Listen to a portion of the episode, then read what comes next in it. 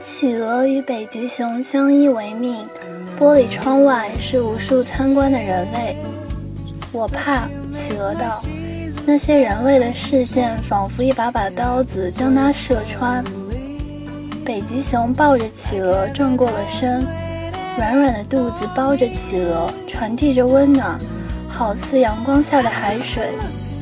游客们渐渐失去了兴趣，散去其他场馆。想回家吗？北极熊问。企鹅点点头。那是一个月明星稀的深夜，企鹅被叫醒。它睁眼，面前的北极熊对它伸出了手。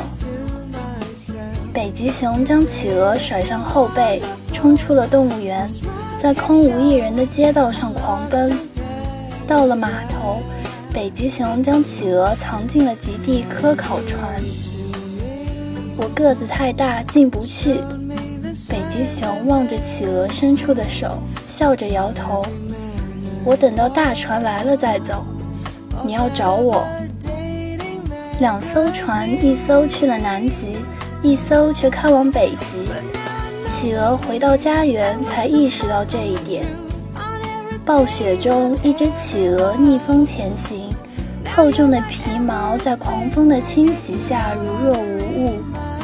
极夜深沉黑暗中，它瑟瑟发抖，却仍不停止步伐。终于，它见到了海，猛地一跃向前游去。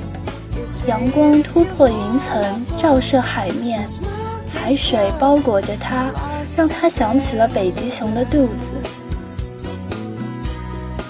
还要走很远呢。他喃喃道，一往无前。